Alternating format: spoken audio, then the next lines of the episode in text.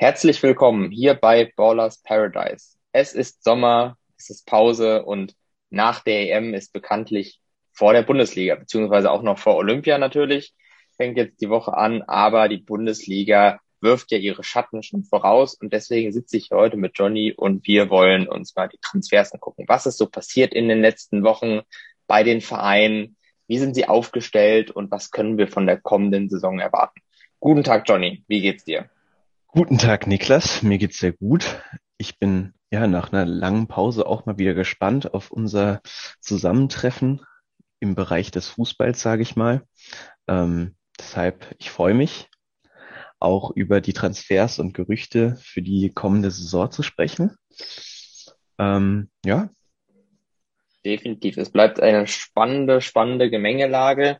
Wir haben neue Aufsteiger dabei. Die Liga ist wieder ein bisschen anders zusammengesetzt, nachdem die letzte Saison ja mit mehr oder weniger großen Überraschungen geendet ist. Ist jetzt die Frage, welcher von den Überraschungsteams kann sich oben halten? Da reden wir natürlich von VfL Wolfsburg beispielsweise, aber auch Union Berlin.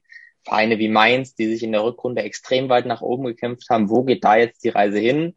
Wir haben einige Traditionsvereine verloren mit Bremen und Schalke. Gibt es jetzt den nächsten? Der absteigt. Das versuchen wir anhand der Transfers der jeweiligen Vereine wirklich äh, möglichst objektiv und analytisch mal anzugehen und zu gucken, wo ist einfach das Potenzial da und welcher Verein hat sich eher schlecht verhalten auf dem Transfermarkt.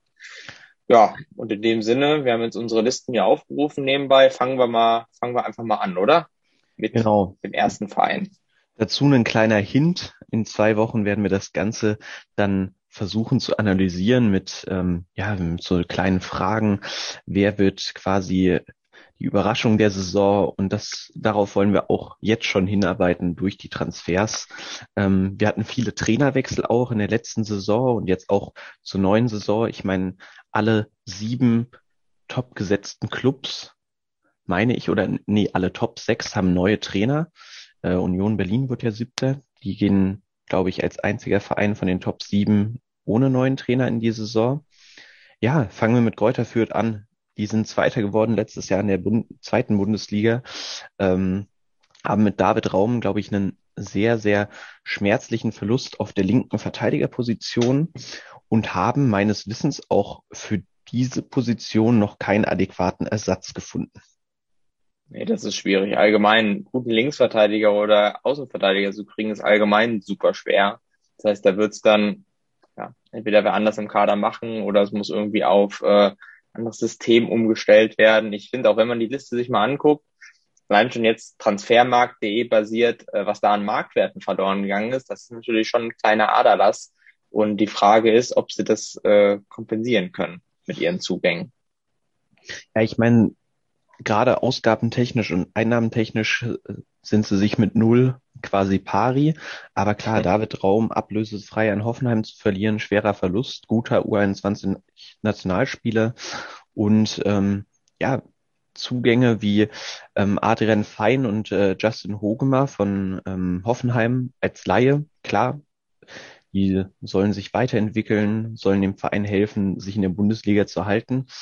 Aber boah, schwierige Sache, schwierige Sache. Ja wenn man das auch mal sich anguckt, was so das Durchschnittsalter ist jetzt auch der Leute, die gekommen sind, das sind alles Spieler mit Entwicklungspotenzial, das ist positiv, aber es fehlen so die richtigen Hautigen, die erfahrenen Spieler, die, glaube ich, in so einem Klassenerhaltskampf extrem, extrem wichtig sind.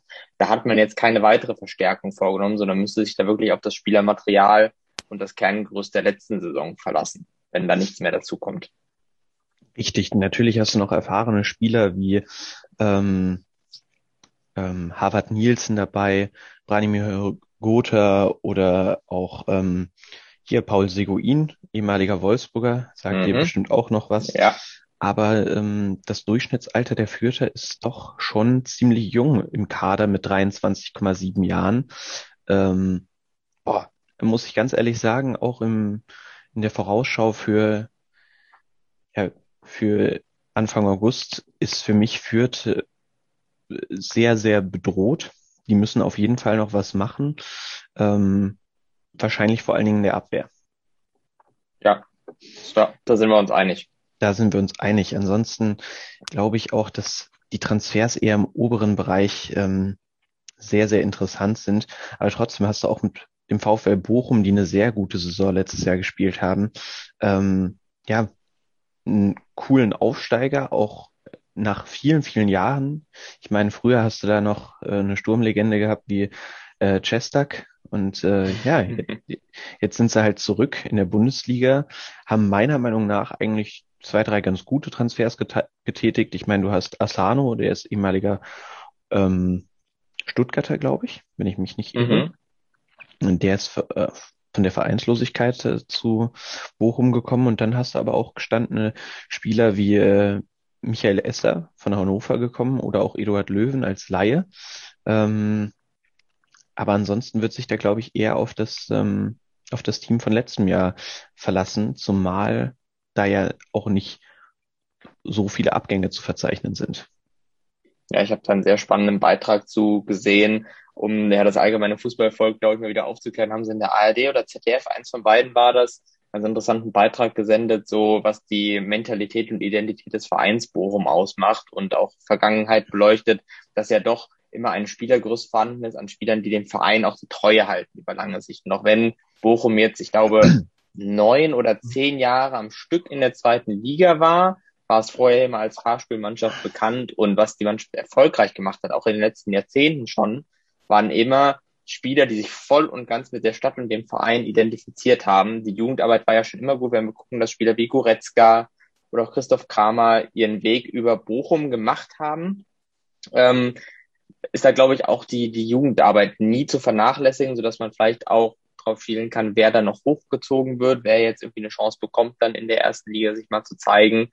Aber an sich kann ich das irgendwie verstehen, wenn man jetzt als Underdog in so eine Erstligasaison geht und dann sagt, ja, wir wollen jetzt gar nicht erst zu sehr experimentieren, unser Erfolgsgerüst hier auseinanderreißen, sondern wir vertrauen dem und glauben, mit diesen paar sinnvollen ähm, Verstärkungen, die sich durchaus gut lesen, da über diese Geschlossenheit einfach zu kommen. Ja, ich denke auch. Ich meine, du hast, hast das Stammgerüst auf jeden Fall noch von letzter Saison. Ich glaube nur, Robert äh, Zulji ist gegangen aus der Stammformation. Und ansonsten, ja. klar, hast du noch gestandene Spieler wie Simon Zoller oder ähm, ja, Manuel Riemann hat eine sehr gute Saison letzte, letztes Jahr als Keeper geleistet. Und dann hast du halt auch noch ähm, ein Abwehrtalent, wie du es eben gerade schon angesprochen hattest mit der Talentförderung, wie Bella Kotschap, mit 19 Jahren schon sehr gestandener Innenverteidiger, ähm, bleibt spannend. Und ich glaube, äh, Bochum könnte so ein bisschen das Union Berlin werden, vielleicht in den nächsten zwei Jahren. Dafür haben sie zwar noch nicht die ganz großen Transfers getätigt, aber man weiß ja nie. Ja, ich sehe sie da eher in so einer Rolle, die gut Bielefeld hat letztes Jahr vorgemacht, mit der mannschaftlichen Geschlossenheit die Klasse gehalten haben. Ich, ich bin da auch, ich weiß gar nicht warum, aber relativ positiv gestimmt weil der Verein einfach wirkt, als würden sie ja die eigene Stärke kennen, die eigene Schwäche kennen und damit arbeiten und nicht versuchen, wie das ja sonst immer viele Aufsteiger machen, ähm, ja, irgendwie ein komplett neues Konzept für diese Liga zu entwickeln. Bin mal gespannt, wenn das bei den Transfers so bleibt, ähm, kann sich das sicherlich schon, schon sehen lassen für deren Verhältnisse und ähm, mal sehen, wo die Reise dann hinführt in der Saison. Bochum ist ja eigentlich ein Verein, der liest sich schon ganz gut in der ersten Liga, muss man sagen. Ja, denke ich auch. Ja, dann kommen wir zu einem Verein, bei dem ich relativ skeptisch bin, weil du hast viele Leihrückkehrer, viele Abgänge, die vor allen Dingen auch. Transferliste ist so lang bei Köln, das ist unglaublich. Jesus ja, Christus. Das sind das ja jeweils, allein jeweils fast 15 Namen bei den Zugängen und dann auch nochmal bei den Abgängen. Ja, also da ist das Gegenteil von Bochum eigentlich der Fall. es wird mega spannend, für die Kölner nächste Saison. Es könnte wieder eine sehr anstrengende Saison werden. Ähm, du hast einen neuen Trainer mit Steffen Baumgart, der Arbeiterfußball hat spielen lassen in Paderborn, sage ich mal. Mhm. Ähm, aber du hast, äh, lass erstmal über die Abgänge sprechen. Du hast ähm, mit Bornau, der nach Wolfsburg jetzt gegangen ist, äh, in den letzten zwei Tagen ist der Transfer, glaube ich, durchgegangen. Und ja. Ismail Jakobs hast du ähm, ja, zwei sehr schwere Verluste. Und da hast du halt auch noch gestandene Bundesligaspieler wie Marcel Risse, Marco Höger und Max Meyer, die allesamt weg sind. Und du hast ja, mit ich glaube, die zweiten aufgezählten wiegen auch stärker als beispielsweise ein Ismail Jakobs, von dem ich in der letzten Saison nicht ganz überzeugt war. Er hat definitiv Potenzial, Aber in einer Mannschaft wie Köln, die auch in der nächsten Saison höchstwahrscheinlich gegen den Abstieg spielen wird, ähm, hat es mir da auch im letzten Jahr an der nötigen, am nötigen Biss gefehlt. Und das war schon auch diesen jungen Spielern geschuldet, dem sehr jungen Kader. Das ist halt immer ein Risiko. Das kann aufgehen, das kann da aber auch schiefgehen. Und ähm, da würde ich eher sagen, die Spieler, die halt mit ihrer Erfahrung der Mannschaft auch Ruhe und Stabilität verleihen können, die sind die schwereren Ausfälle. Plus natürlich mein Liebling Elvis Rexbitschei, der jetzt erstmal nach Wolfsburg zurückgegangen ist, wo ich lange überlegt hatte, ja, finden die vielleicht doch noch eine Einigung. Aber bisher sieht so aus, als würde er sich dann in Wolfsburg durchschlagen wollen, denn der hat meiner Meinung nach gut in die Mannschaft gepasst, auch wenn er am Ende unter dem ähm, Funkel dann nicht mehr so viel gespielt hat, war er sonst in der Saison, fand ich, einer der Lichtblicke in Köln. Schade, dass der jetzt weg ist für die und dass sie nicht, den sich nicht leisten konnten. Gut, bei Ismail Jakobs hattest du natürlich letztes Jahr einen besonderen Einblick, weil du ihn ja auch in deiner Mannschaft hattest, wenn ich mich nicht irre. Ja, richtig, ja. ähm, ja, aber auch wirkliche Leihende von Rex Pichai großer, großer Verlust. Ähm, und so wie sie es versuchen zu kompensieren durch Ablösetransfers, äh, ablösefreie Transfers, ähm, du hast mit, mit Marvin Schwäbe einen alten Bundesliga-Bekannten, ähm, oder er war zumindest bei Dresden, wenn ich mich nicht irre, ähm, und ist dann nach Brøndby oder war auch zwischendurch bei Leipzig, ich bin mir gar nicht sicher. Ähm, der kommt für Ron Robert Zieler, der wieder Ablöse, äh, Leihende zu Hannover hat. Und dann hast du Marc Uth, der in Köln vor zwei Jahren sehr gut funktioniert hat, letztes Jahr auf Schalke. Ja, hm. Lichtklicke gab es auf Schalke letztes Jahr nicht für mich, aber ja, ja, ich, ich bin gespannt. Also auch über den Jungen von Rapid Wien. Ähm, mal sehen. Aber das ist halt auch ein sehr junger Transfer. Ähm, fürs defensive Mittelfeld soll dann vermutlich Rex Pichai ersetzen. Ich, ich muss ganz ehrlich sagen, bei Köln habe ich so meine Zweifel nächstes Jahr. Hm. Ja, da kann ich dir auch nicht viel entgegensetzen gerade. Man wird jetzt noch mal ein bisschen abwarten müssen. Vielleicht kriegen sie noch irgendeinen spannenden Transfer oder vielleicht äh, findet Anthony Modest jetzt nach dem Leihende dann doch nochmal zurück zu seiner Schnipserfähigkeit. Aber das ist jetzt eher schon der Bereich des Geigenhumors. Äh, mal sehen. Also werden wir in zwei Wochen schlauer sein, wenn wir wirklich sehen, was für eine Konstellation gehen sie in die Saison. Dann wird sich das zeigen. Aber momentan ist einfach viel Stückwerk dabei und äh, ich bin noch nicht so ganz sicher, ob da am Ende auch eine funktionierende Einheit daraus entstehen kann. Ja, funktionierende Einheit war letztes Jahr definitiv Bielefeld. Ich meine, mit dem Etat und allem drum und dran war es eine sehr überraschende Saison, sage ich mal, dass sie jetzt sich in der ersten Bundesliga wiederfinden. Mhm. Und letztes Jahr haben sie ja viel mit Laien gearbeitet. Ich meine, du hattest äh, Sergio Cordova, ähm, Ritsu Duan, Arne Meyer, ähm, und dann von ähm, RB Salzburg den Japaner. Ähm, ich wage mich jetzt mal nicht an die Aussprache, ansonsten, ähm, aber den haben sie ja immerhin jetzt für günstiges Geld, sage ich mal, mit einer Million fest verpflichten können. Und auch ansonsten, finde ich, liest sich die Transferliste ganz gut mit Florian Krüger, der von er Erzgebirge Aue kam, letztes Jahr eine sehr gute Saison gespielt hat für die Verhältnisse von Aue, sage ich mal. Ähm, mhm. ich, ich bin gespannt, ob sich das Ganze ähm, ja in diesem Jahr wiederholen kann.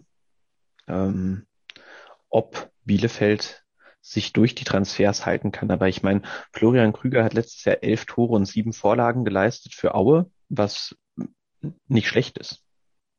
Ja. Und damit haben sie einen sehr guten Stürmer verpflichtet, der vielleicht auch hinter, ähm, heißt der Stürmer von den Vogt? Ja, oder? Nee, Klos, ähm, Fabian Klos, Fabian Klos. Fabian Klos. Genau. Ähm, da, da war er lang nicht sicher, ob er bleibt, aber ähm, jetzt auch noch ablösefrei ähm, Alessandro Schöpf verpflichtet und auch Vassil, Vasliadidis, heißt er so, ähm, von Paderborn, auch ein sehr, sehr guter Mittelfeldspieler, auch noch sehr jung. Ich, ich bin echt gespannt, äh, was Bielefeld äh, zu leisten imstande ist. Und ähm, ja. Ja, definitiv. Also wo ich gleich auch noch drauf aufmerksam machen würde, äh, gute Transfers Alessandro Schöpf kann man sich jetzt drüber streiten, was er wirklich bringt, aber ich finde auch da ähm, sehe ich, kann ich verstehen, warum er geholt wurde, weil er schon äh, unstreitbar mal gezeigt hat, dass er in der ersten Liga sich behaupten kann, dass er so einer Mannschaft helfen kann, vor allem dieses Stück Kreativität noch hinzugeben kann. Ähm, aber da habe ich jetzt gerade auch nochmal nachgeguckt. Hier Janis Serra, den äh, habe ich durchaus bei Kiel, war er ja, glaube ich, letztes Jahr. Genau. Da ist er mir auch aufgefallen. Und das ist ja auch einer für die vorderste Front. Also da haben sie jetzt neben Klos noch zwei weitere Stürmer, die ihm da vorne assistieren können. Und äh, das ist sicherlich der richtige Weg zu gehen, dass man sagt, ja, wir müssen, um die Klasse noch ein weiteres Mal zu halten, was ja wirklich eine Sensation auch wäre, einfach mehr in der Offensive noch Tore schießen und äh, gefährlicher werden. Sehe ich ähnlich, sehe ich ähnlich. Ähm, und wirklich, du hast mit Janni Serra früher in der Dortmunder Jugend gewesen, einen sehr, sehr stabilen Mittelstürmer, auch körperlich sehr robust. Und dann bin ich echt auf Florian Krüger auch gespannt, weil der ist ja auch erst 22, ähm, jünger als ich, kaum zu glauben. ähm, ja, ich bin gespannt. Kommen wir zum Big City Club. Ja. Und da das muss ich sagen, bin ich echt, äh, Hertha ist für dieses, für mich dieses Jahr ähm, leider wieder eher in der Tabellenregion zu finden, wo sie auch letztes Jahr waren. Äh, Aber mit Kevin Prince Boateng, glaubst du, da ist doch äh, Spektakel vorprogrammiert. Also ich bin wirklich gespannt. Also ich kann mir auch noch vorstellen, wir haben ja auch noch einen ablösefreien Boateng auf dem Transfermarkt, ähm, dass der vielleicht auch im Brudergespann dann spielt. Also mm. ich gehe mal nicht davon aus, dass äh, Boateng nächste Saison keinen Verein findet. Ähm, also Jerome. Mhm. Ähm, Natürlich bleibt abzuwarten, was jetzt noch mit ähm, Cordoba passiert, weil du hast im Sturm Piatek, der letztes Jahr nicht richtig funktioniert hat. Dann hast du ähm, Davy Selke wieder zurückbekommen. Super Transfer. Also dann die Bremer Glück gehabt, dass die nicht in der ersten Liga geblieben sind. Da hätten sie irgendwie 12 Millionen zahlen müssen für den. Jetzt hat Hertha den wieder an der Packe. Ja, da bin ich, also im Sturm muss definitiv noch was passieren. Und ansonsten ist ja nicht so viel ähm, in dem Verein passiert, außer dass halt ja wertvolle Abgänge zu verzeichnen sind wie Guendouzi ähm, und auch Semi Khedira, der äh, seine Karriere beendet hat. Ähm, ja. Ich, ich bin gespannt, ob ähm, Hertha jetzt ähm, unter Paul Dardai zu Konstanz finden kann. Ich meine, wer verkörpert Berlin mehr als Paul Dardai? Ähm, mhm. genau da äh, kann ich einhaken. Deswegen finde ich den Boateng Transfer ziemlich clever auf den zweiten Blick, denn ich glaube, das ist wichtig, dass die Mannschaft wieder performen kann, dass man diese Identifikation mit dem Verein herstellt. Und ich fand es ganz interessant, dass du halt noch gesagt hast vom anderen Boateng Bruder, das wäre natürlich krass, wenn der auch noch den Weg zu Hertha finden würde. Dann wäre das zumindest mal so ein erster Schritt, um die Mannschaft wieder richtig aufzubauen. Ich glaube, als, als Wolfsburg-Fan kann ich da vielleicht ein, zwei Sachen ähm, ja zu sagen, die ich so ein bisschen noch aus dem eigenen Vereinsleid kenne, dass die Mannschaft komplett ohne Stütze, ohne Struktur, ohne Kern natürlich ja weggehört. Ja, mit, mit sowas kannst du nicht wirklich arbeiten und Hertha ist jetzt in dieser Phase, wo sie diese Fehlgriffe aus den letzten Saisons erstmal wieder korrigieren müssen. Das heißt, die großen Sprünge kann man noch gar nicht groß erwarten, aber ich finde, es sind gute, sinnvolle erste Schritte, die vielleicht noch erweitert werden könnten in den nächsten zwei, drei Wochen, um dieser Mannschaft ein Gerüst, auch so ein Stück weit eine Mentalität, Identifikation mit dem Verein zu geben. Würde ich auch so machen. Und dann mit der Kombination mit Paldada als Trainer ähm, sind das zwar wenige Transfers und auch wenig aufsehenerregende Topstars, die im Vergleich zu den letzten Jahren gekommen sind. Aber das könnte vielleicht, wenn ich das jetzt mal vergleiche mit so einer Transferperiode vor anderthalb Jahren, wo die irgendwie 60 Millionen Euro ausgegeben haben, Jetzt im Vergleich sind es momentan acht, ähm, die sie nur für Suat Serda hingelegt haben. Wenn man sich die Spiele anguckt und die richtig integriert werden, könnte das am Ende mehr bringen als äh, diese, ja, dieses, dieses, diese Shopping, dieser Shopping-Anfall davor zwei Saisons. Ja, richtig. Und für Cordoba werden sie ja bestimmt auch noch ein bisschen Geld generieren. Ähm, und ich, ich bin wirklich gespannt, was bei Hertha passiert. Ich meine, das war letztes Jahr auch schon ein großes Thema bei uns eigentlich vor jedem Spieltag, dass der Big City Club jetzt einfach mal performen muss. Ähm, und ja, wenn, wenn Jerome Boateng auch noch kommen würde, das wäre wirklich ein Identifikationsfiguren ähm, kaum zu überbieten mit Paul Dardai und den Boateng-Brüdern. Das, und du hast halt auch ja. richtige Lieder. Du hast einen ja. richtigen Lieder mit Kevin Prinz. Ja, also das würde ich echt notieren, so als einen meiner Wunschtransfers jetzt noch allgemein für die Liga, dass der Boateng, der zweite Boateng, der Jerome, ähm, ja, zum Big City Club findet. Das wäre wär cool. Das wäre auf jeden Fall cool. Also ich bin auch gespannt. In zwei Wochen sind wir bestimmt schlauer, was mit äh, Jerome Boateng passiert. Ähm, ja, aber kommen wir erstmal zum FC Augsburg. Ähm, dort sind bis auf Niklas Dorsch keine großen ähm, Transfers getätigt worden. Aber das ist halt auch ein Transfer, der für sich spricht. Ich meine, er kommt aus der Bayern Jugend, hat jetzt bei Gent performt, hat bei der U21 ähm, WM, oder? Oder ja. EM? EM. EM, EM ähm, performt ähm, und hat jetzt mit Augsburg, glaube ich, einen guten Arbeitgeber gefunden. Das ist für mich ein richtig, richtig starker Transfer. Also ich habe die Spiele eh ähm, mit viel Begeisterung verfolgt von der U21 und was der Dorsch da auch im Halbfinale und vor allem Finale abgerissen hat, das hat einen wirklich so an Schweinsteiger im, im WM-Finale erinnert. Das ist wirklich dieser Mentalitätsspieler, der da hinten den Staubsauger vor der Abwehr gibt, die Bälle verteilt, der so ein Multitalent ist und jetzt mit 23 Jahren einen extrem cleveren Transfer für seine eigene Entwicklung gelandet hat. Weil ich glaube, da ist Augsburg ein sehr gutes Sprungbrett, um in der Liga Fuß zu fassen bei einer Mannschaft, die immer das Potenzial hat, im gesicherten Mittelfeld zu spielen. Da bin ich sehr gespannt, was äh, wir die Saison von ihm sehen werden.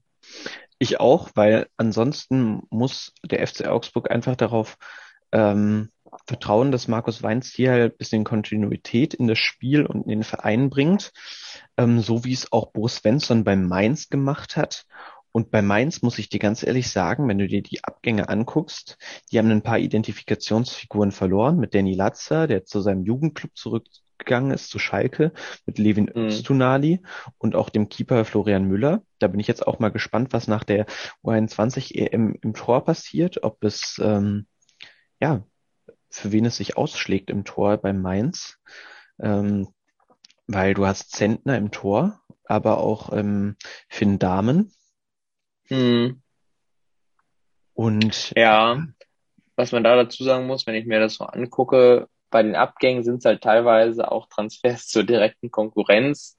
Wenn man eben Öztunali nach Union Berlin sich anschaut, Florian Müller nach Stuttgart, wenn man jetzt nicht davon ausgeht, dass die per se direkt wieder beide um Europacup mitspielen, ist das ja schon eine ähnliche Sphäre. Und das finde ich immer schade auf jeden Fall für den Verein, der abgibt, wenn er die an die direkte Konkurrenz ziehen lassen muss. Und äh, das könnte so ein bisschen zu einem Ungleichgewicht sorgen, führen, ähm, wenn die Spieler da dann eben besser performen und sie haben das dann nicht adäquat ersetzt, dann ist es quasi gleich so ein doppelter Effekt, weißt du. Ja, ich, ich bin generell gespannt. Also ich glaube, bei Mainz wird sich auch noch ein bisschen was tun, muss ich ganz ehrlich sagen, weil angenommen, Lacroix geht noch bei Wolfsburg, kann ich mir St. Just relativ gut vorstellen bei Wolfsburg oder auch Lazio Aha. Rom. Auch Lazio Rom soll interessiert sein an dem Verteidiger. Und ja, dann äh, wird sich da auf jeden Fall noch was vor allen Dingen in der Innenverteidigung tun, weil die haben jetzt aus der zweiten Mannschaft ähm, einen Innenverteidiger hochgeholt, der mit einem recht hohen Marktwert mit vier Millionen eingestiegen ist. Äh, ich habe noch nie von dem gehört, muss ich ganz ehrlich sagen. Ähm, und ansonsten ist auf dem Transfermarkt auch noch nicht so viel passiert für äh, Mainz. Sie haben Lee ablösefrei von Holstein Kiel geholt, was glaube ich ein recht solider Transfer ist. Aber ähm, ich glaube, man vertraut da Bo Svensson, die Serie von letzter Saison so weiterführen zu können. Ah, ich bin ja echt gespannt, ne? weil ich, ich sehe schon das Potenzial der Mannschaft als definitiv gegeben an. Der Trainer ist gut, der weiß, was er macht, aber ob die diese Performance der letzten 17 Spiele einfach so fortführen können, Natus, das würde ja heißen, dass die um die internationalen Plätze mitspielen. Ah, da weiß ich noch nicht so ganz, was ich von der Mannschaft halten soll. Ähm, vor ein, anderthalb Jahren hätte ich noch gesagt, der Mainz auch eine der Mannschaften, die dann demnächst mal in die zweite Liga runtergeht jetzt muss man natürlich sagen, sie haben einfach starke Spieler, die sie auch zumindest für ein paar Saisons halten konnten bisher. Und wenn du eben so einen wie. Just ansprichst, wenn der eben nicht geht, genauso wie Nia KT, dann sind das natürlich Spieler, die echt einen Wettbewerbsvorteil gegenüber den anderen Mittelfeldmannschaften bieten und äh, das dirigiert von einem sehr guten Trainer. Ah, es ist super schwer einzuschätzen. Also das ist, glaube ich, die Mannschaft, wo ich am wenigsten äh, auch Gefühl habe, wo die landen am Ende der Saison. Ja, tue ich mich auch ganz schwer, aber da werde ich mich in zwei Wochen, glaube ich, am ehesten mit befassen. Mhm. Ähm, aber wo ich mir auch richtig unsicher bin, ist Hoffenheim. Weil, boah, ich weiß nicht, äh, was da, also haben gute Transfers getätigt, ähm, also zumindest die zwei, die ablösefrei kamen mit äh, Angelo Stiller und David Raum. Ich meine, Angelo Stiller, ja. kein Unbekannter für Sebastian Hoeneß und ähm, David Raum hatten wir ja vorhin schon angesprochen. Und Abgänge sind bis auf ja der Stammspieler Ryan Sessegnon ähm, letzte Saison unter Hoeneß ähm, ist wieder zurück zu Tottenham gegangen nach Leihende. Und ansonsten hast du auch nur Jakob Brun Larsen, der nach Leihende von Anderlecht zurückkam, was mir gar nicht so im Kopf war, aber ich hatte mir mal angeschaut, der hat bei Anderlecht halt auch nicht Stamm gespielt, äh, also am Anfang immer mal so 45 bis 60 Minuten. Ja, und dann ähm, hat er nur noch 19 bis gar keine Spielminuten bekommen, die letzten sechs Spiele. Heißt, ja. dort hat er auch nicht performt. Und ähm, ich meine, großes Talent in Dortmund gewesen, wurde auch, glaube ich, für sehr viel Geld früher gekauft. Ähm, und ja, irgendwie scheint er seine Leistungsgrenzen erreicht zu haben. Ja, das kann sein. Ich meine, jetzt kommen wir ja hier in den Bereich, wo wir quasi doppelt nennen, die Transfers, die mit Kräuter Fürth stattgefunden haben. Ist aber aus Hoffenheimer Sicht ein guter Tausch. Ich glaube, Raum, dass der auf jeden Fall positiven Effekt auf die Mannschaft haben wird. Und für die, ja, geht's jetzt um einiges. Ähm, Frage ist, Brun Larsen ist nach Leihende wieder zurück. Ist das einer, der ja noch eine Chance hat in der Mannschaft oder der dann nochmal abgegeben wird? Ach, schwierig, aber das wirkt auf mich noch relativ unfertig. Also, wenn ich mir die Liste angucke, da kann ich mir nicht vorstellen, dass das bis zum Saisonstart so bestehen bleibt, sondern dass dann noch ein oder zwei Transfers hinzukommen. Denn der Anspruch ist ja klar in Hoffenheim, wie die letzten Jahre auch internationales Geschäft ist schon das Ziel und dafür müssten, glaube ich, schon noch mal ein oder zwei Spieler kommen.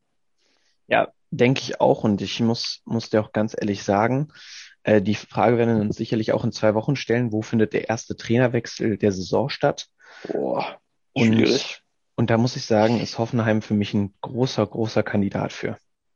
Ja, aber auch einfach, weil die Hälfte der Vereine in der Liga hat ja jetzt schon den Trainer gewechselt, die können ja nicht nach einem Spieltag wieder entlassen. Deswegen ist eigentlich die Wahrscheinlichkeit, dass man es trifft, äh, relativ hoch, weil man ja nur noch neun oder zehn Vereine hat, die überhaupt mit dem gleichen Trainer in die neue Saison gehen. Ja, und Hönes ist einer davon, ne? Von daher kann schon ja. sein.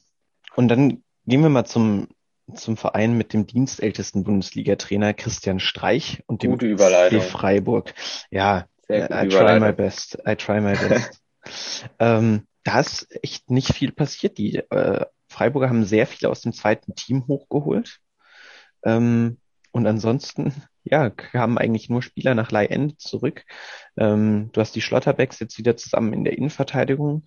Da soll ja einer von beiden noch gehen, habe ich zumindest so gelesen. Ähm, und ansonsten hast du ja nur Spieler verloren wie Gus Thiel. Gut, der hat letztes Jahr überhaupt keine Rolle gespielt in den Planungen von Christian Streich, trotz ähm, ja vielversprechenden Talents, sage ich mal. Ähm, und Florian Müller, der jetzt zu Stuttgart gegangen ist. Ähm, natürlich war er eh nur ausgeliehen und dafür hast du ja jetzt auch äh, Benjamin Uphoff, der ja die ganze Saison verletzt war, der zurückkehrt. Deshalb, ich bin mal gespannt, weil bei Freiburg geht's halt dieses Jahr scheinbar entweder mit Jungs aus dem zweiten Team weiter oder halt über die Kontinuität der letzten Jahre. Ja, absolut. Also habe ich, habe ich nicht viel hinzuzufügen. Ähm, sind vielleicht nicht die ganz großen Verkäufe, die sie die letzten Jahre immer mal hatten, dass es schwerer vorhersagbar ist, ob es wieder diese Konjunktur geben wird. Sie sind ja immer mal oben, dann spielen sie wieder gegen Abstieg, dann haben sie wieder eine Überraschungssaison, wo sie um internationale Plätze mitspielen. Und äh, nach dem Zyklus müssten sie jetzt eigentlich wieder sich mehr nach unten orientieren. Aber ja, sie haben natürlich den Vorteil, dass sie zu den wenigen Mannschaften gehören, die mit einer relativ gefestigten Mannschaft einfach in die nächste Saison wieder gehen. Wenn man sich solche Leute wie Grifo anschaut, Salai, das ist schon mal. Ich meine, der hat eine super EM gespielt. Also ich meine, ja. Ungarn generell, ähm, dafür, dass, oh, ja. dass man es nicht erwartet hätte. Oh und dann, ja. Und dann hast du halt, ähm, ja, vielleicht wieder eine entspannte Saison beim SC Freiburg, die im Mittelfeld landen könnten. Ja. Ja, und dann gehen wir mal zum VfB Stuttgart über. Da bin ich echt gespannt nach Abgängen von Kobel und äh, Gonzales und wer weiß, was mit Kalajdzic passiert, ob er bleibt, ob er geht. Ähm, bin ich echt gespannt. Gonzalo Castro, mittlerweile vereinslos, ähm, sehr gestandener Mittelfeldspieler, aber ich meine, da versucht man jetzt einfach auf die Jüngeren aufzubauen. Ähm, ja, und dann ähm, gestern wurde der Transfer von Chris äh, Frührig ähm, durchgegeben, der Gonzales ersetzen soll, was ich allein marktwerttechnisch ähm, stark anzweifeln möchte und ähm, auch von den Fertigkeiten her. Ähm, mhm da wird auf jeden Fall noch was passieren, weil ich meine, sie haben momentan eine Transferbilanz von plus 29 Millionen. Ähm, ja, aber ich denke, mit Florian Müller einen guten Ersatz gefunden für Gregor Kobel. Definitiv. Und ja, Chris Frührig, mal schauen, der hat letzte Saison echt eine hervorragende Saison gespielt in der zweiten Liga. Ähm, also ich muss mal kurz nachschauen, nicht, dass ich hier lüge, aber ja, der hat äh, letzte Saison in der zweiten Bundesliga 13 Tore gemacht und sieben Vorlagen und alle 34 Spiele gespielt. Das als rechts außen. Gut. Das als rechts außen ist schon gut, aber ist halt auch, also ist noch ein großer Sprung zum VfB Stuttgart. Die, ich meine, die Fans haben immer hohe Erwartungen. Das hast du ja letztes Jahr allein schon gemerkt nach den ersten fünf Spieltagen, wenn, wenn sie da irgendwie nicht in den ersten vier Rängen waren, gab es Pfiffe. Ähm, ja, verstehe ich nicht ganz, aber gut, muss ich auch nicht.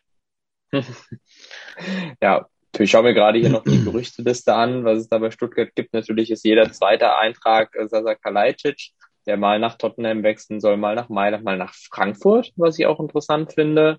Oder aber auch nach Chelsea, was glaube ich mit 22 Prozent, ah nee, Mailand ist am höchsten, 32 Prozent bewertet. Das ist glaube ich so der Schlüsseltransfer, wo auch die ganze mediale Aufmerksamkeit äh, mit zu tun haben wird. Eine Sache, die ich auch noch mal ganz kurz sagen will, weil ich das so witzig finde. Hier ist tatsächlich ein Eintrag, wird mit neun Prozent Wahrscheinlichkeit bewertet, dass ein gewisser Franck Ribéry sich den Stuttgartern anschließen wird. Das finde ich ja ähm, genauso wenig nachvollziehbar wie überraschend. Aber ja, gibt es auf jeden Fall einiges in der Gerüchteküche, was äh, noch so auf dem Tisch ist. Aber du, was ich echt gelesen habe vor zwei Wochen, war, dass Franck Ribéry im Gespräch beim SC Freiburg sein sollte. Und da muss ich sagen, da, da, da sind für mich irgendwie alle Welten zusammengebrochen, weil das kann ich mir beim besten Willen nicht vorstellen. Nee, also keine von den Parteien, auch wenn die mal gesagt haben, hier von wegen, ja, auch Ronaldo kann ja auch noch Freiburg kommen oder so, das ist ja immer eher scherzhaft gemeint, wenn sie um die Weltstars buhlen. Ach, das ist doch für keine Seite wirklich sinnvoll. Ich meine, klar, Frankreich ist dann nah, da kann er irgendwie mal nach Hause fahren, wenn er will, aber trotzdem. Hm. Nee. Nee, nee. Ja, gut, bei Stuttgart muss man sagen, ähm, weil man die Tuka, beziehungsweise mittlerweile ja anderer Name, ist äh, wettbewerbsübergreifend jetzt erstmal etwas gesperrt bis Mitte September. Ähm, ist er nicht eh verletzt? Ja, der ist eh verletzt, stimmt. Jetzt, wo du es sagst. Ah, der kommt, ach, der hat ja einen Kreuzbandriss. Ja, aber fällt auf jeden Fall aus. Das heißt, mit dem kann man erstmal nicht planen. Die ersten Monate. Aber ansonsten geht Stuttgart ja eigentlich mit dem, mit dem Team in die Saison wie letztes Jahr, außer halt Gonzales, aber gut, der war eh häufig verletzt. Ähm, äh, äh, wird bestimmt auch wieder eine spannende Saison. Äh, Trainer ist auf jeden Fall sehr, sehr ambitioniert, würde ich behaupten. Und ähm, ja, dann gehen wir jetzt langsam schon in die Ränge bei den nächsten acht Teams, wo jeder einen neuen Trainer hat. Mhm. Ja. Außer, außer eben Union Berlin.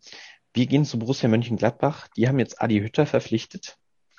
Ähm, auch für viel Geld. Ich glaube, fünf Millionen. Oder waren's 8 Millionen? Ich glaube, ähm, sowas um den ähm, Dreh, oder? Boah, da bin ich mich gerade auf dem falschen Fuß. Ähm, ich glaube, es waren 5, meine ich. Es hat der Rose nicht 8 gekostet, Hütter 5. irgendwie sowas. Und der Glasner, das ist, glaube ich, kostenlos gegangen. Ah, nee, 7,5. Ja, 7,5. 7,5, okay. Ja. Naja. Der ist, glaube ich, der spannendste Transfer, ne? Also es ist diesmal nicht ein Spieler, sondern ein Trainer. Ja, auf jeden Fall. Ich meine, du hast ähm, Adi Hütter arbeitet eigentlich mit demselben Spielermaterial wie, Entschuldige, Marco Rose letztes Jahr. Mhm. Außer dass halt eine Stammkraft wie Oscar Wendt oder sagen wir mal einen gestandener Spieler wie Oskar Wendt äh, den Verein verlassen hat. Aber ansonsten arbeitet er mit demselben Personal wie Marco Rose letztes Jahr. Und ähm, ja, man versucht, ähm, glaube ich, wieder oben Europa anzugreifen. Klar, Valentino Lazaro, großer Verlust für den Verein, dass er ähm, wieder zurück zu Inter Mailand ähm, nach Leihende gegangen ist. Ähm, ich bin gespannt, was da passieren kann. Ähm, aber da wird sich bestimmt auch noch was auf dem Transfermarkt tun, weil Matze Ginter, muss ich dir ganz ehrlich sagen, wird den Verein für mich noch zu 100 Prozent verlassen. Hm, okay, das würde den Stein ins Rollen bringen, definitiv. Auf jeden Fall. Also sowohl in der Innenverteidigung als auch vielleicht auch noch auf anderen Positionen, weil mit Matze Ginter hat man, glaube ich, einen Transfer, der nächstes Jahr ablösefrei gehen könnte. Das heißt, sie könnten dieses Jahr noch gut Geld generieren und ich habe zumindest gelesen, dass die drei großen Clubs aus Spanien und Bayer Leverkusen großes Interesse an dem Verteidiger haben sollen. Hm. Ja, das ist ja für Gladbach natürlich ein herber Verlust. Aber da weiß ich eh nicht so ganz, ähm, wie viel dieser Verein sich leisten kann. Also natürlich klar finanziell, aber auch von der Reputation, ohne im internationalen Wettbewerb mitzuspielen, ist es natürlich schwer, wirkliche Großkaliber zu kriegen. Und da haben sie eigentlich einen Kader, der für die Platzierung schon viel zu gut ist. Und ähm, da frage ich mich so ein bisschen momentan, wo kann man da noch so aufwerten und kriegt auch die Spieler in der aktuellen Situation.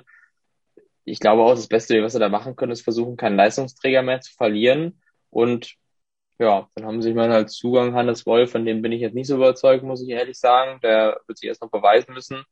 Ähm, und ist für mich jetzt auch nicht so der Spieler, der, der den Unterschied machen kann. Konstant wirklich den Unterschied macht. Aber ist natürlich so, letztes Jahr musste der Kader drei Wettbewerbe stemmen. Jetzt muss er dieses Jahr erstmal nur noch zwei äh, über die Bühne bringen. Das könnte natürlich ein Vorteil sein, wo einfach das bestandene Spielermaterial auch ausreicht. Ja, denke ich auch. Ich meine, du hast in der Innenverteidigung immer noch Nico Elvedi, du hast Rami Benzebaini auf der Außen, Stefan Leiner und ja. ich glaube vor allen Dingen dadurch, dass Dennis Zakaria, Zakaria könnte wieder in Form kommen, das ist ja fast wie ein Neuzugang. Ich finde, der letzte Saison ach, der hat bei weitem nicht das Niveau erreicht, was er vor dieser langen Verletzung hatte. Wenn der jetzt mal richtig ja. eine Vorbereitung mitmacht, das ist irgendwie auch nochmal wie ein Neuzugang, finde ich. Ja, wirklich, du hast, du hast eigentlich echt einen starken Kader. Du hast auf den, auf den Sechserpositionen Zakaria und Neuhaus und die Offensive, da brauchen wir gar nicht drüber streiten. Du hast Markus Thuram, Jonas Hofmann, Lars Stindl, Plea und Embolo. Und ich meine, Embolo ist auch immer so eine Sache für sich. Der geht gefühlt in jeder Saison mit einer Verletzung rein. Auch diese Saison wieder eine Oberschenkelverletzung und der ist auch gefühlt immer nach jeder Verletzung wie ein Neuzugang. Ähm, ja. Und stimmt. das, das wird super spannend, was da jetzt passiert. Und ich glaube, dass generell mit einem neuen Trainer, du kannst es nie richtig abschätzen.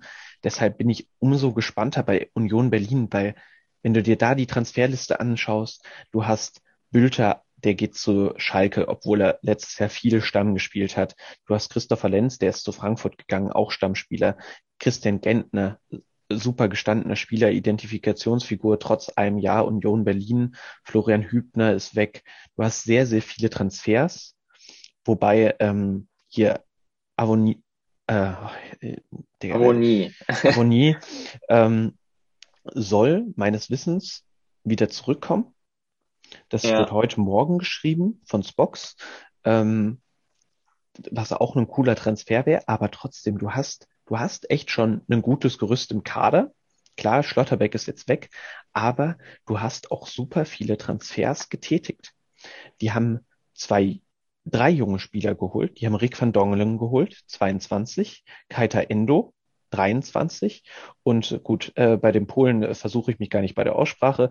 Ähm, junger hm. Spieler mit 22, linker Verteidiger, 3,5 Millionen hat er gekostet von Lech Posen.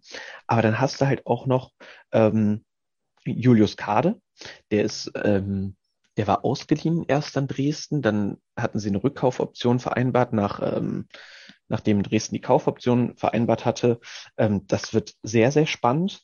Und dann hast du auch noch, ja, einfach einen sehr breiten Kader, glaube ich, ähm, für drei Wettbewerbe, den sie durch Ablösetransfers wie ähm, Rani Kidira oder auch Kevin Behrens oder Andreas Vogelsammer ähm, in der Breite so gut verstärkt haben oder auch Genki Haraguchi, ähm, das, das wird sehr, sehr spannend für Union Berlin, weil viele Transfers getätigt wurden, um den Kader zu verbreiten, zu verbreitern. Die haben jetzt eine Kadergröße von 32, aber haben auch noch Spieler wie Max Kruse und ähm, andere halten können.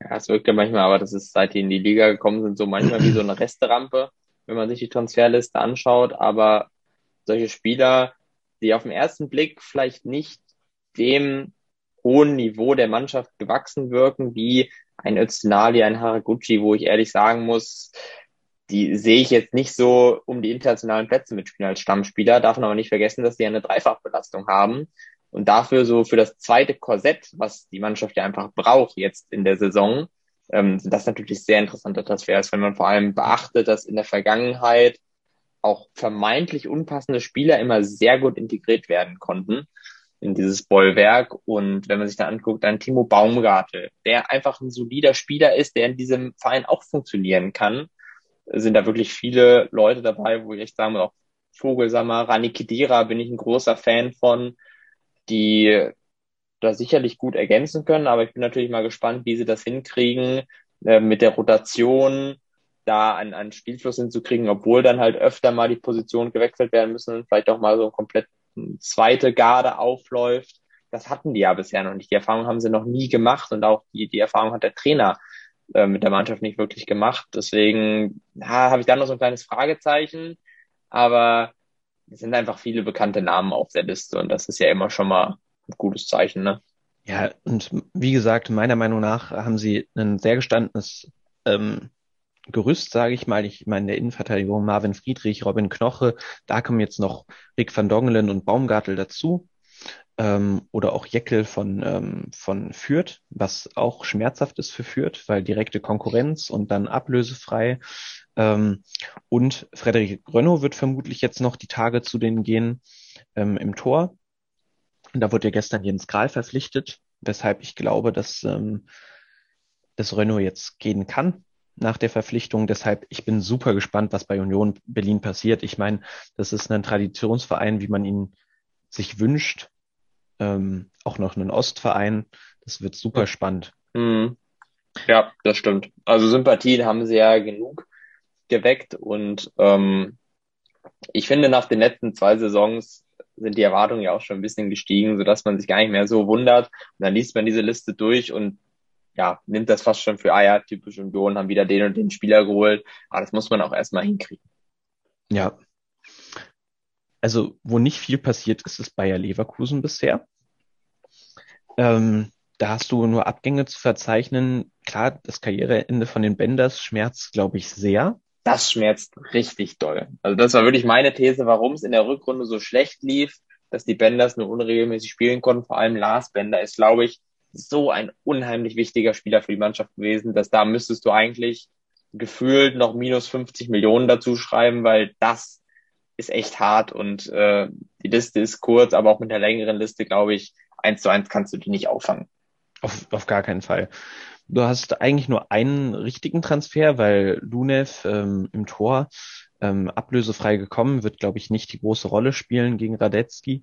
Aber dann hast du Michael Bakker oder Michel Bakker von Paris. Und da muss ich sagen, das ist für mich eher nur ein Ergänzungsspieler momentan. Ja, absolut. Ähm, weil du hast eigentlich auf der linken Verteidigerposition genug. Ich weiß nicht, warum sie den geholt haben, muss ich dir ganz ehrlich sagen, weil du hast auf der linken Verteidigerposition hast du Sinkgraven und Wendell.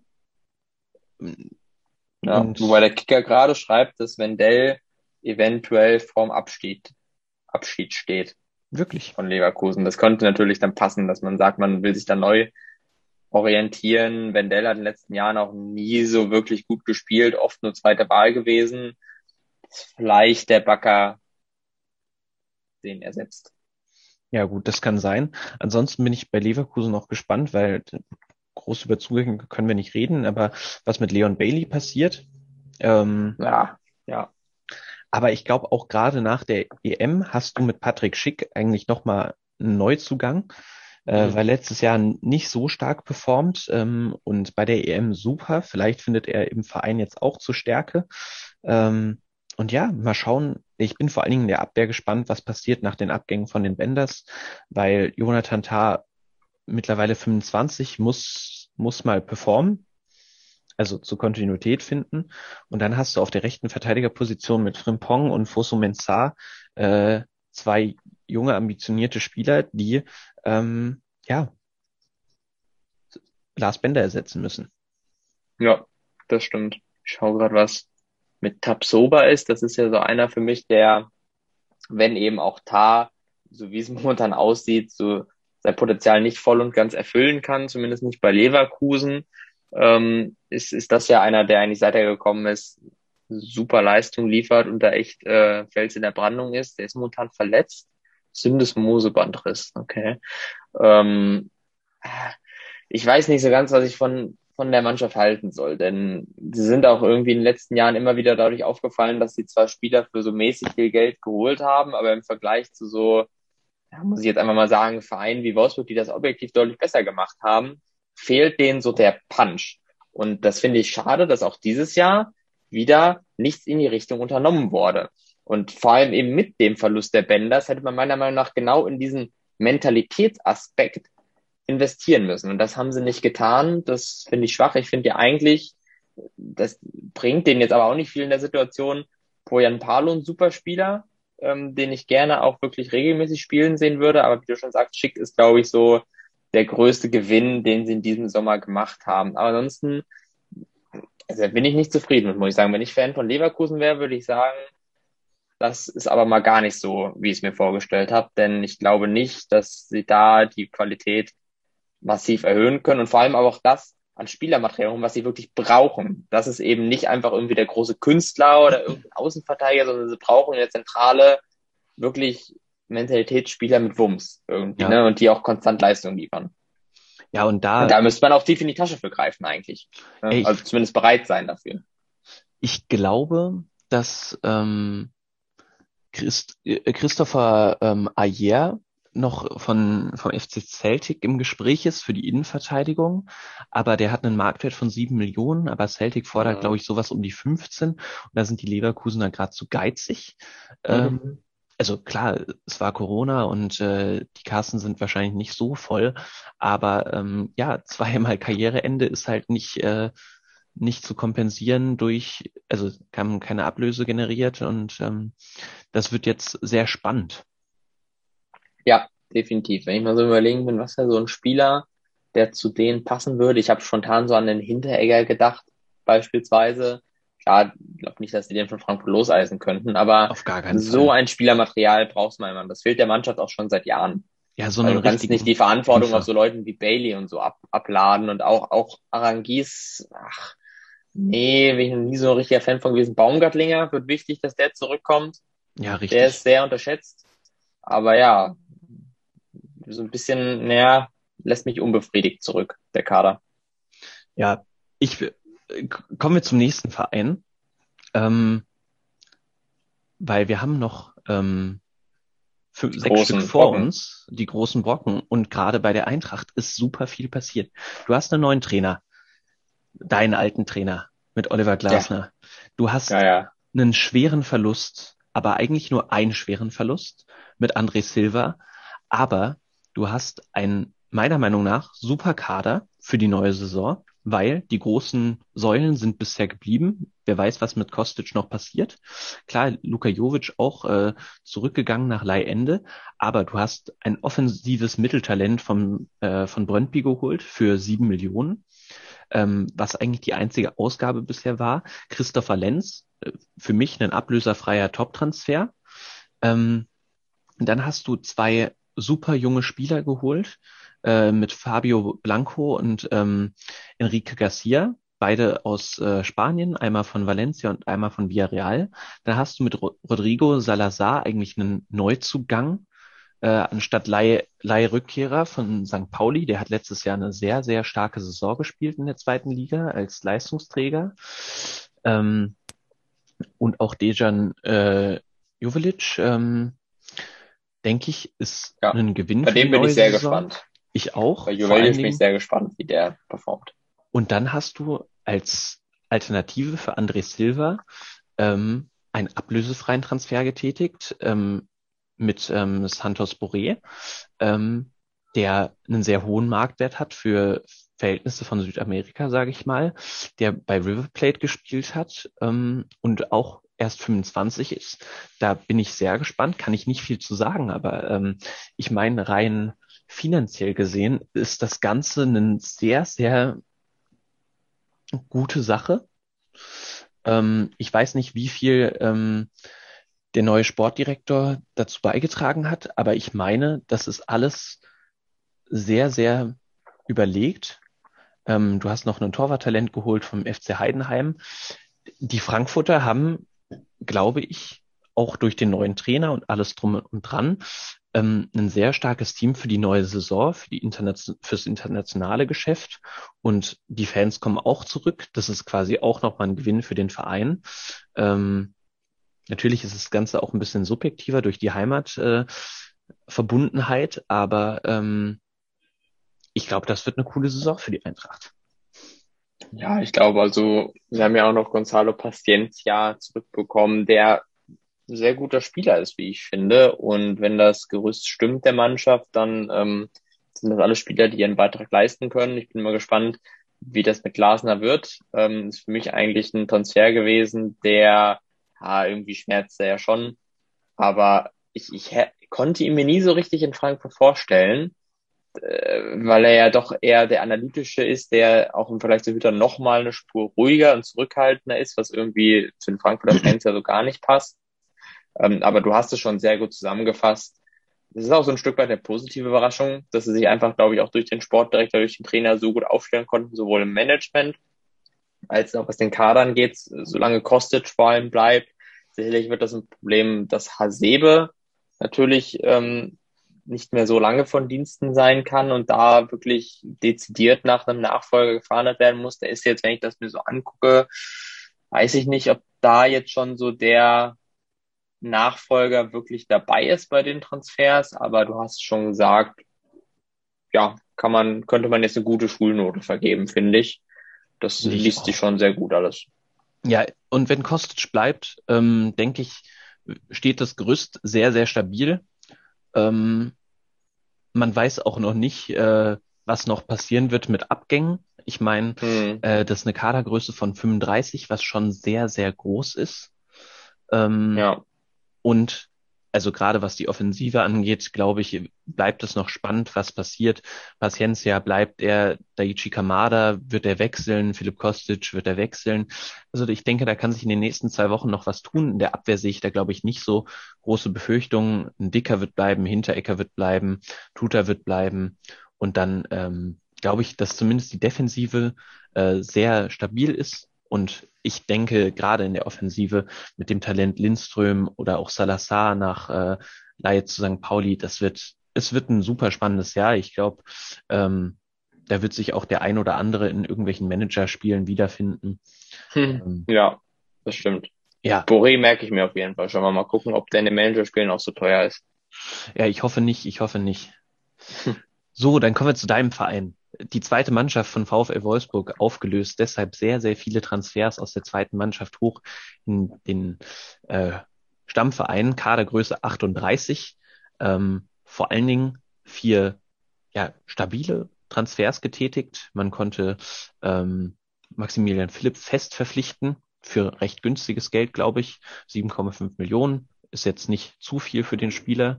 Dann Lukas Metscher nach Super EM äh, bei der U21 von Man City zurückverpflichten können. Sebastian Bornau vom FC Köln und dann, äh, ja gut, da darfst du dich versuchen, da kennst du dich jetzt besser aus mit dem Belgier, dem 18-Jährigen, ja, der langjährig verletzt ist. Gar nicht ist. so schwer auszusprechen, Asta Wranks. Ah, Wranks. Also eigentlich hörst du nur das X raus äh, bei der letzten Silbe. Ja, ist schon gerade wieder beeindruckend, dass sie fast 40 Millionen ausgegeben haben in dieser Transferperiode.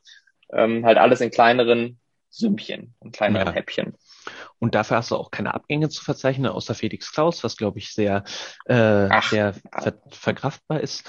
Äh, und ja, ansonsten hast du nur viele Laien zum äh, Kooperationsverein äh, St. Pölten, äh, Pölten. Ähm, was glaube ich auch eine coole Sache ist, in der österreichischen Liga Erfahrung zu sammeln. Ich meine, klar, äh, ist immer alles sehr, sehr kontrovers mit äh, Kooperationsvereinen, aber ich meine, äh, langfristig gesehen ist es, glaube ich, eine sehr, sehr coole Sache. Ähm, ich meine, ähm, man sieht's in, man sieht's bei Leipzig zum Beispiel. Du hast Vereine in New York, in Brasilien, in ähm, Salzburg und auch mit dem FC Liefering in der zweiten Liga von Österreich. Ist, ich glaube, das ist die Zukunft. Ja. Und, ähm, warum nicht jungen Spielern in der ausländischen Liga bei einem Kooperationsverein, solange das nicht so vetternwirtschaftmäßig betrieben wird wie bei Leipzig, wo Spieler quasi verschenkt werden oder von, vom linken Tricks ins rechte Tricks gehen, finde ich, ist das vollkommen legitim mit Laien. Ähm, aber ich glaube, Wolfsburg auch ähm, beim, beim Trainer bin ich vor allen Dingen gespannt. Marc van Bommel bei PSW Eindhoven gewesen, ähm, oder? Ja, ja, zwei Jahre bei Eindhoven, in der ersten Saison ähm, sehr gut gespielt, hohen Punkteschnitt gehabt.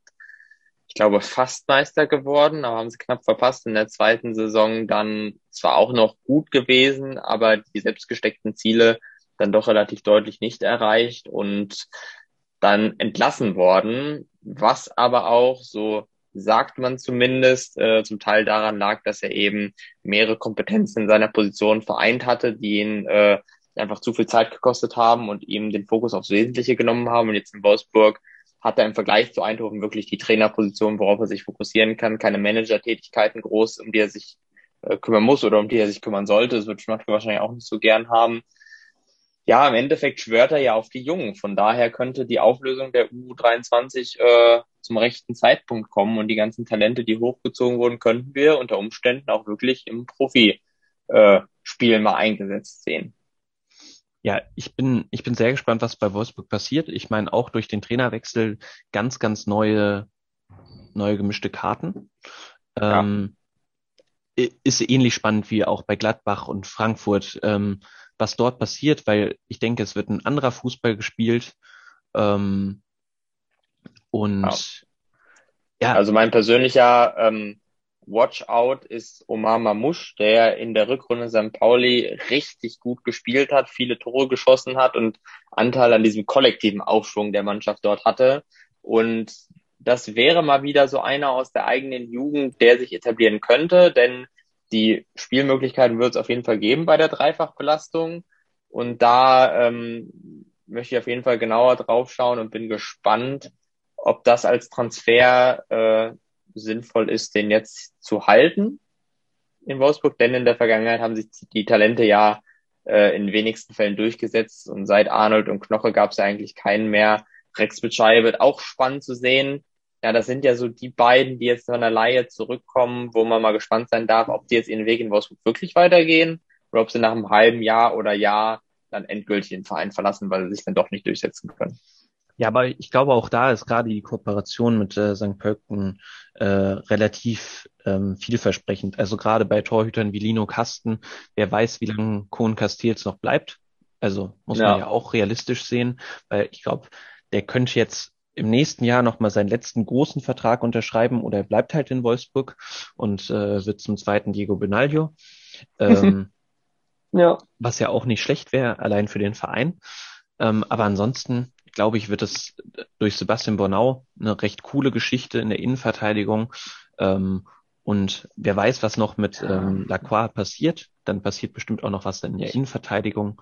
Ja. Wo ich ja gespannt bin, wenn ich da kurz einhaken darf, Innenverteidigung und was mit Pongracic passiert. Denn auch so in den Wolfsburger Medien ähm, liest man jetzt durchaus schon seit einiger Zeit, dass Pongracic ähm, ja so ein bisschen wie ein Fremdkörper ist im Verein der Mannschaft, weil er sich auch während den Corona-Lockdowns einige Aussetzer geleistet hat und ähm, da auffällig geworden ist, ähm, so dass da eigentlich ich nicht überrascht wäre, wenn der vielleicht auch noch geht. Also Lacroix bleibt, Bornau ist gekommen, aber Pongracic geht, weil der natürlich neben dem unbestrittenen Talent so ein bisschen eine mangelnde Profi-Einstellung an den Tag gelegt hat in der letzten Saison. Das, das war an verschiedenen Ecken spürbar und ist auch zum Management vorgestoßen wohl. Also ist es nicht verborgen geblieben.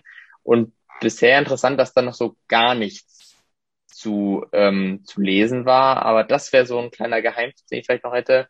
Könnte sein, je nachdem, was mit Lacroix ist, dass der dann vielleicht noch weggeht. Ja, bleibt, bleibt spannend. In zwei Wochen sind wir schlauer. Ich meine, es sind nur noch 26 oder 25 Tage bis Liga-Beginn. Ist auch gar nicht mehr so weit weg. Deshalb, ich freue mich da schon mega drauf. Ähm, ja, dann kommen wir zu meinem Verein. Ähm, Dortmund. Gregor Borussia. Kobel verpflichtet. Richtig, Gregor ja. Kobel verpflichtet. Der hat direkt die Nummer eins bekommen. Birki ist zurück zu 38 gegangen. Ähm, deutet, glaube ich, darauf hin, dass Birki den Verein auch noch verlässt. ähm, ansonsten nur ähm, einen Innenverteidiger von Paris Saint-Germain ab, Ablöse ver, verpflichtet, äh, 17 Jahre jung, Ansgar Knauf wurde hochgezogen und dann brodelt halt die Gerüchteküche für die rechte Außenbahn. Ähm, Dortmund wird sich ja tendenziell in Holland bedienen.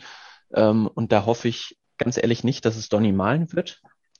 Ähm, Echt nicht? Nee, weil oh. ich hoffe eher, dass es ein anderer Spieler von, ähm, von PSW wird. Ähm, Madueke heißt der, glaube ich. Weil das, der ist etwas jünger. Die Erwartungen sind dementsprechend nicht so hoch. Und ich habe Angst, dass Donny Malen eher so einen ja, so einen Transfer wird wie Chiro Immobile. Klar, äh, mhm. Malen ist noch deutlich, deutlich jünger, aber ähm, ja, ich habe Angst, dass die Erwartungen zu hoch sind, nicht erfüllt werden können. Auch David Neres von Ajax Amsterdam soll im Gespräch sein, was ich auch cool fände. Ich meine, mit 85 Millionen, die man für Sancho wohl bekommen wird, kann man auch noch ein bisschen was anfangen. Ähm, ansonsten fand ich schade, dass Dortmund irgendwie nicht die Rückkaufoption bei Alexander Isak gezogen hat sondern da irgendwie so ein Gentleman's Agreement gefunden hat mit äh, San Sebastian. Ich meine, dort musste ich ganz ehrlich sagen, man hätte es auch einfach machen können, wie Real Madrid vor drei, vier Jahren mit Oma Mascarell, haben die Rückkaufoption gezogen von Frankfurt für vier und Millionen. Dann weiterverkauft. Und dann weiterverkauft an Schalke für acht Millionen. Ja, und dann hat man wenigstens einen Transferplus gemacht. Und ich weiß nicht, wie Dortmund das geregelt hat mit San, San Sebastian, aber ähm, ja, das fand ich ein bisschen schade. Gut, man ja. gibt dann halt Yusuf Mokoko die Chance, hinter Haaland sich zu entwickeln und äh, kauft nicht Isaac zurück. Aber ich meine, der hat auch eine sehr, sehr gute EM gespielt. Und dann, äh, ja, ich glaube, dass also nach Abgängen von Toljan Gomez und Balerdi, gut, die waren alle eh letzte Saison ausgeliehen. Ähm, das sind jetzt nicht die großen, großen Verluste. Ähm, man ist dann auch ein bisschen pari, was die Transferbilanz angeht. Aber ich denke schon, dass bei Dortmund auch noch ein bisschen was passieren wird. Äh, Kader ist nicht allzu groß, aber gerade Marius Wolf kann ich mir noch vorstellen, dass er gehen wird. Oder auch, ähm, ja, ähm, man weiß es nicht, Thomas Delaney soll im Gespräch sein bei Wolfsburg, was ich sehr schade finde, weil das ist ein Kämpfer, der hat auch eine super EM gespielt. Ähm, aber auch mit, unter dem neuen Trainer bin ich gespannt, äh, wie Julian Brandt äh, performen wird, was ich mir vorstellen kann, dass der vielleicht zu alter Stärke zurückfinden wird. Moda Hut, letzte Saison gegen Ende sehr, sehr gut gespielt. Ich bin super gespannt, was, was bei meinem Verein passiert, aber ich glaube, wer ist das nicht? Aber ja. ähm, genauso spannend wird's eben auch bei Leipzig, die sehr, sehr schwerwiegende Verluste haben, vor allen Dingen in der Verteidigung, aber auch eben spannende Zugänge äh, mit Jesse Marsch, einen Trainer, der das RB-Konzept sehr gut kennt, sage ich mal. Und äh, sprich du die Transfers ruhig an. Ich finde, es sind super Transfers, die zur ähm, ja, Kompensation getätigt wurden. Ja, definitiv. Also wenn ich mir angucke, hier die Transferausgaben bei über 90 Millionen, die Einnahmen auch bei 92 Millionen, hätte sich fast genau die Waage. Und natürlich als absoluter Coup, das ist auch der absolute Coup des Sommers in der Bundesliga, finde ich, der Transfer von André Silva, den von einem direkten Konkurrenten zu so einem spöttischen Preis zu bekommen. Wirklich für 23 Millionen Euro. Das ist ja lächerlich. Eine Marktwert von 45 Millionen. Also, ja, Respekt da haben sie auf jeden Fall äh, einen sehr guten Transfer gelandet und das könnte eben helfen, auch bei diesem Ziel, was ja auch über allem steht, irgendwann demnächst mal Meister zu werden. Könnte André Silva auch dieses letzte Puzzleteil sein, was vorne wieder dafür sorgt, dass Werner endlich mal äh, adäquat ersetzt wird und André Silva, der sensationell gespielt hat letzte Saison, noch viele wichtige Tore gemacht. Also von seinen 28 Toren ja viele entscheidende 1-0, 2-1, sowas gewesen, Ausgleich. Ja, sie haben Angelino fest verpflichtet, bei dem bin ich auch noch so ein bisschen zwiegespalten, wo die Reise hingeht bei dem, denn es ist halt immer ein Problem, wenn ein Spieler natürlich talentiert ist und gut spielt, aber da nicht so die professionelle Einstellung im Training und äh, generell im Verein äh, an den Tag legt. Deswegen weiß ich noch nicht so ganz, ob der dieses Niveau von Anfang letzte Saison dann noch mehr erreichen wird. Aber sie blasen auf jeden Fall zum Angriff, haben da keine Kosten und Mühen gescheut. Mit Josko Guardiol, ja auch noch einen sehr interessanten jungen Innenverteidiger von Dynamo Zagreb geholt, der vermutlich nicht auf Anhieb diese Lücke füllen können wird von den beiden Top-Innenverteidigern. Also ich meine, ich meine, bei Leipzig ist es dieses Jahr äh, gefühlt äh, friss oder stirb. Ich meine, ja. du hast Upamecano und Konate verkauft, klar, für sehr, sehr viel Geld und ist auch, also braucht man sich nicht überstreiten, äh, drüber streiten, das sind sehr, sehr, sehr große Verluste, aber die Zugänge haben im Durchschnittsalter ein Alter von 21 Jahren und da wird, da wird, denen wird bestimmt auch ein bisschen Zeit gegeben. Aber ich meine, mit Sima, äh, Sima Khan und äh, ähm, dem Kroaten haben sie zwei sehr talentierte junge Verteidiger auch für relativ viel Geld gekauft, aber ähm, die spielen auch schon beide relativ lange Stamm in ihrem Jugendverein. Ähm, und ja, mit André Silva, boah, das ist, äh, das ist der Top-Transfer dieses Jahr. Ähm, und dann haben sie trotzdem noch ähm, äh, Probey geholt von Ajax Amsterdam für, für nichts. Ähm, hm. Der hat zwar ja. bei der U21 EM auch nicht so viel gespielt, aber da bin ich auch gespannt, weil Leipzig hat meiner Meinung nach einen echt sehr soliden Kader, ähm, um auch wieder das Meisterschaftsrennen spannend zu machen, auch wenn ich nicht glaube, dass äh, da groß was äh, passieren wird.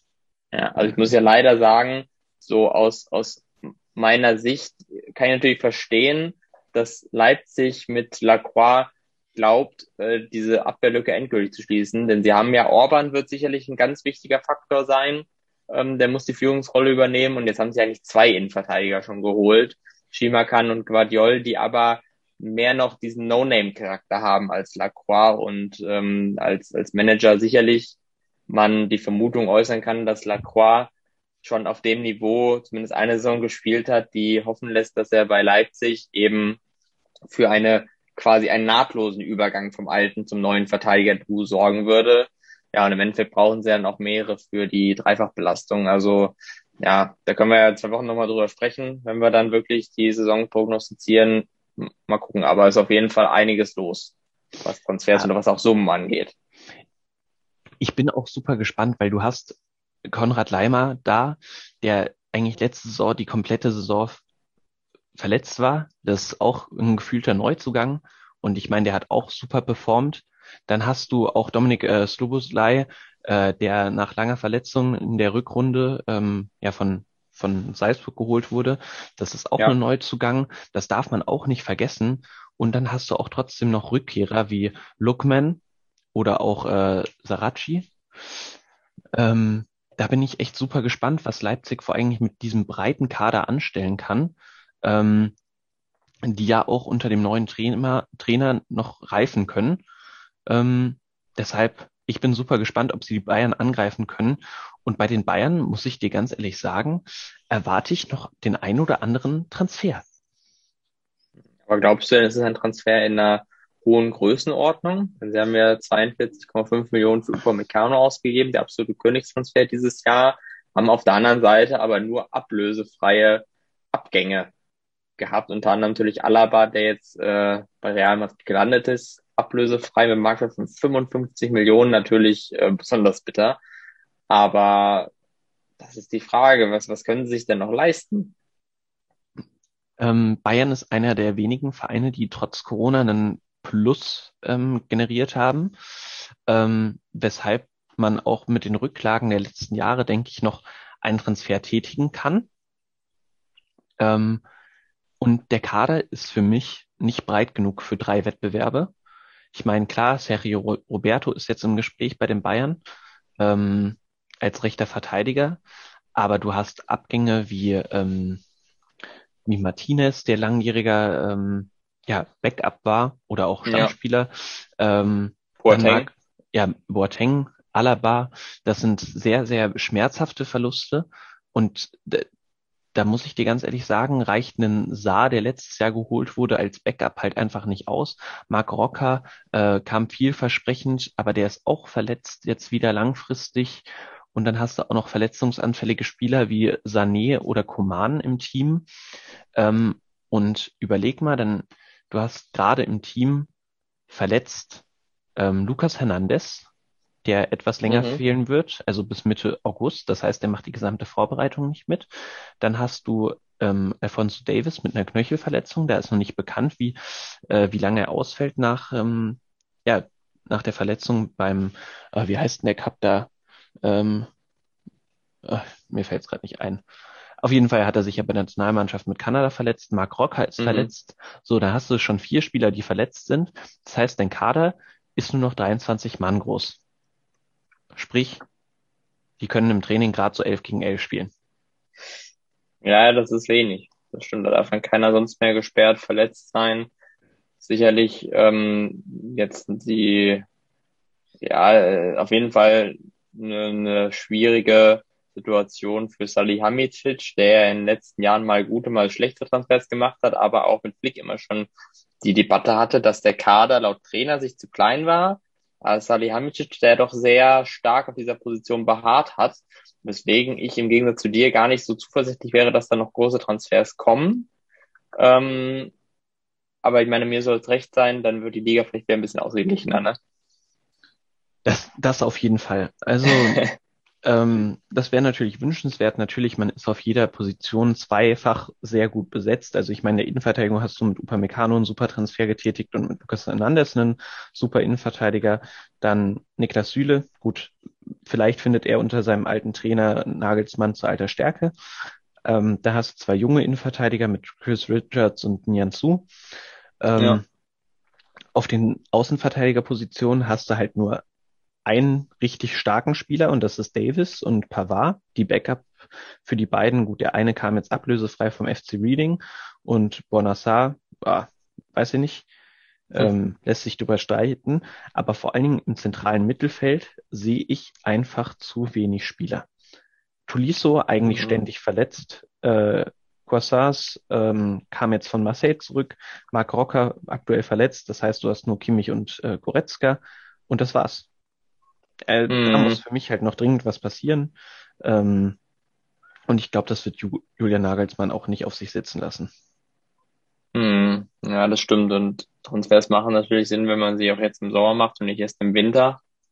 Das wäre dann eher unüblich, da dann noch große Kaliber zu holen. Ich glaube, für Bayern ist auch immer die Frage, wenn es denn wirklich eine Verstärkung sein soll, müssen sie entweder viel Geld in die Hand nehmen oder einen besonders guten Deal aushandeln und sind aber auch immer ein Stück weit darauf angewiesen, dass dieses Transferkarussell sich äh, in Bewegung bringt und natürlich, wenn andere Spieler eben Sancho, der Transfer ist noch nicht abgewickelt, allgemein international stockt ist, was diese Top-Transfers angeht.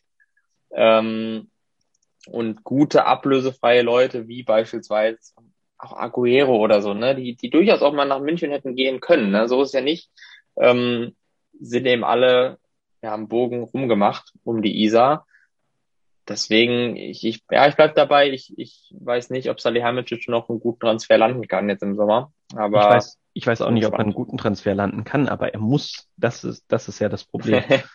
ansonsten, ja.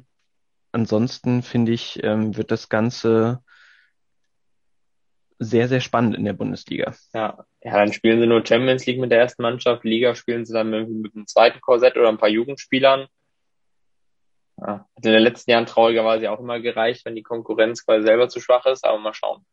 Ja, hier jetzt flattert bei mir gerade noch äh, von Sky ähm, eine Nachricht rein. Äh, folgt Markus Thuram trotz Versprechens von Marco Rose nicht, sich nicht bei den Fohlen zu bedienen, seinem ehemaligen Coach zum BVB. Oh. Für 25 das natürlich. Millionen. Das wäre schon, ah, das, das kann ich mir ganz ehrlich, sich, ehrlich gesagt nicht vorstellen. Aber ähm, ja, es wird sich auf jeden Fall noch was tun und da sind wir in zwei Wochen schlauer. Ähm, und an dieser Stelle würde ich unsere heutige Folge beenden, weil wir sind auch, glaube ich, schon sehr, sehr gut zeitlich. Ja, in der Überlänge kann man, kann man offen so aussprechen. Aber ich meine, es war ja jetzt auch lange Durststrecke mit dem Podcast und jetzt haben wir direkt wieder hier eine ausführliche Folge rausgehauen. Das ist doch gut. Ja, auf jeden Fall. In diesem Sinne äh, wünschen wir euch erstmal eine gute Vorbereitung. Wir hören uns dann in zwei Wochen wieder zu unserer kleinen Saisonprognose. Genau. Ähm, Schaut alle fleißig Olympia, ganz wichtig. Unterstützt die Mannschaft da. ja, und in diesem Sinne einen schönen Tag. Genau, wünsche ich euch auch. Macht's gut.